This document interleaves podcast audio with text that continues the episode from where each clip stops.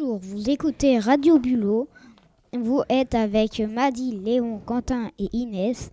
Vous allez écouter un poème qui parle de l'eau, mais qui n'a pas la lettre O. Eau sans eau, transparente, pétillante, gazeuse, j'aime t'avaler quand tu fais des bulles. Marée, rivière, mer et lac, j'aime me baigner en été. Canard, tétard, gamard, nep, j'aime les habitants des milieux humides. Requin, baleine, crabe et crevette, j'aime les bêtes qui vivent dans la mer. Iris, bruyère, pédiculaire, j'aime les plantes des marais. Vous avez écouté un poème qui parle de l'eau, mais qui n'a pas la lettre O. Vous avez écouté Madi, Léon, Quentin et Inès. Vous avez écouté Radio Bulot. Au revoir.